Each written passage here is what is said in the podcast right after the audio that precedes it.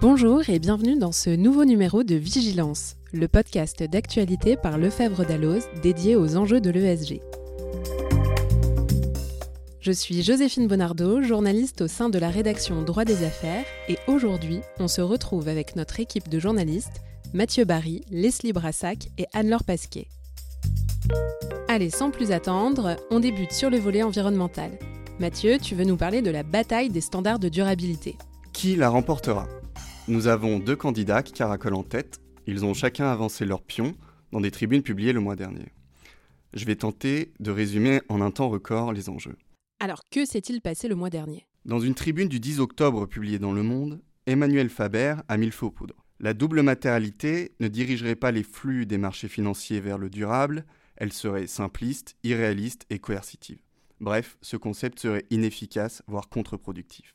À cette missive frontale, les réponses n'ont pas tardé. La double matérialité est le seul horizon pour une comptabilité de la paix entre la nature, la société et l'économie, défend par exemple Alexandre Rambaud dans une tribune publiée le 16 octobre sur Novetic. Il est maître de conférence à AgroParisTech et co-directeur de la chaire Comptabilité écologique. 38 experts et responsables économiques ont aussi répondu à Faber, dans une tribune publiée le 24 octobre sur la GFI. La double matérialité nous permet tout simplement, disent-ils, de nous assurer que nos enfants auront peut-être un avenir sur Terre. Dis-nous en plus. Nous avons d'un côté la simple matérialité. Mon entreprise émet du CO2, j'ai un risque réglementaire et réputationnel, mes performances financières sont affectées, les investisseurs me boudent, je déclare, point.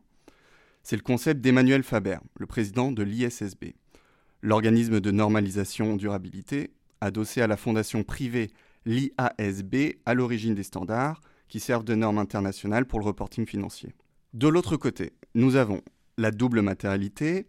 Mon entreprise émet du CO2. Il peut y avoir un problème réglementaire réputationnel. Mes performances et investissements sont affectés, etc., etc. Et le et est important. Je dégrade le climat et le monde vivant. Je déclare point. C'est le concept de la directive CSRD de l'EFRAG, présidée par Patrick de Cambourg. L'EFRAG, le groupe consultatif européen rattaché à la Commission européenne. Alors que retenir de cette passe d'armes? Eh bien, qu'elle est loin d'être finie. Le 8 novembre, l'EFRAG et le CDP, Carbon Disclosure Project, le spécialiste mondial des données environnementales qui expose chaque année l'impact des grandes entreprises, ont annoncé une collaboration. Le but, accélérer l'adoption par le marché des normes européennes de reporting de durabilité, les fameux ESRS. Et la bataille se poursuivra-t-elle à l'occasion de la COP28 Oui, en effet, selon le média Responsible Investor, l'organisme de normalisation aurait demandé à plusieurs organisations, entreprises, gestionnaires d'actifs industriels et régulateurs, de défendre sa norme climatique comme référence mondiale lors de l'événement. Par exemple, ces dernières semaines, l'Australie et le Brésil ont rejoint ces rangs. Merci beaucoup Mathieu.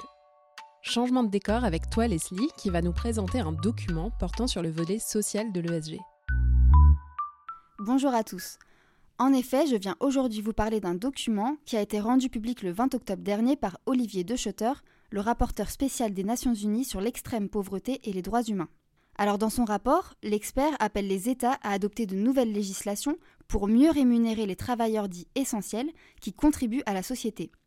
Il demande aussi de plafonner les salaires des personnes qui travaillent dans des secteurs considérés comme destructeurs, tels que la spéculation financière, la publicité, les combustibles fossiles ou encore le tabac. Il estime, je cite, qu'il est absurde que les emplois les plus utiles aux autres, tels que l'aide à la personne ou les soins de santé, soient parmi les moins bien rémunérés quand d'autres sont si bien payés pour les dommages sociaux et environnementaux qu'ils créent.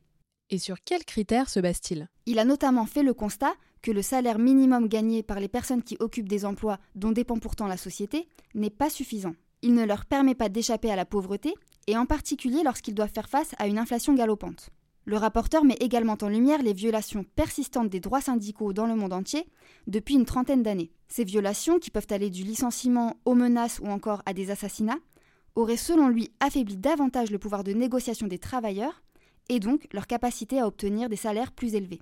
Alors concrètement, que demande le rapporteur aux États? Olivier de Schutter exhorte les États à respecter leurs obligations qui découlent du droit international, c'est-à-dire veiller à ce que tous les travailleurs reçoivent un salaire vital. Un salaire vital, c'est celui qui assure au minimum un niveau de vie décent aux travailleurs et à leurs familles. Merci beaucoup Leslie. On attend de savoir quelles seront les réactions des États sur ce document. Dernier sujet qui concerne la gouvernance et plus particulièrement l'intégration de la durabilité dans la stratégie de l'entreprise. Anne-Laure, que peux-tu nous dire sur ce sujet? Alors, en novembre dernier, un guide pratique à destination des conseils d'administration a été publié par Accountancy Europe, ECODA et ESIA. Son but? Les aider à intégrer la durabilité dans la stratégie de gouvernance et le modèle économique de leur société. Le document est axé sur trois thématiques. Alors, tout d'abord, la transformation de la stratégie et du modèle d'entreprise, puis l'alignement de la gouvernance sur les objectifs de durabilité, et enfin, l'information et le reporting. Alors, en pratique, que nous inspire cette documentation? Le guide précise qu'il n'y a pas d'ordre à suivre à la lettre. Le conseil d'administration choisit de hiérarchiser les étapes de transformation de la société en fonction de ses priorités. Pour chaque thème que je viens de vous énoncer, le guide donne des pistes de transformation qui sont illustrées par des questions pratiques que le conseil d'administration doit se poser. Alors, sur le premier thème, concernant la transformation de la stratégie et du modèle de l'entreprise, que conseille le guide? Eh bien, il propose ici de remettre en question le système global de l'entreprise, à savoir ses opérations, ses processus, sa chaîne de valeur ou ses relations clients. Pour cela, il invite le conseil d'administration à être au cœur de la réflexion. Il doit comprendre comment les actions de l'entreprise peuvent avoir un impact sur les facteurs de durabilité. Alors avec quels outils? Le document préconise d'établir une feuille de route détaillée, puis un tableau de bord afin d'en suivre les progrès. Et concernant l'alignement de la gouvernance sur les objectifs de durabilité, à quoi le conseil d'administration doit faire attention? Là encore, le guide indique que le conseil d'administration doit veiller à ce que les facteurs ESG soient correctement intégrés à la gouvernance de l'entreprise. Comment? Eh bien en repensant sa composition pour disposer des compétences et de l'expertise nécessaires pour mener à bien cette transition. De plus, le conseil d'administration doit intégrer des objectifs ESG dans la culture de l'entreprise. On peut penser ici à la création d'un comité exécutif sur le développement durable ou bien la mise en place d'un comité consultatif. D'autres pistes intéressantes sont également évoquées. Je vous donne trois cas. On peut par exemple aligner la rémunération sur les performances ESG de l'entreprise, ou bien redéfinir les responsabilités en fonction des objectifs de durabilité, ou encore mettre en place une obligation de rendre compte. Et enfin, quelques conseils concernant la communication et le reporting.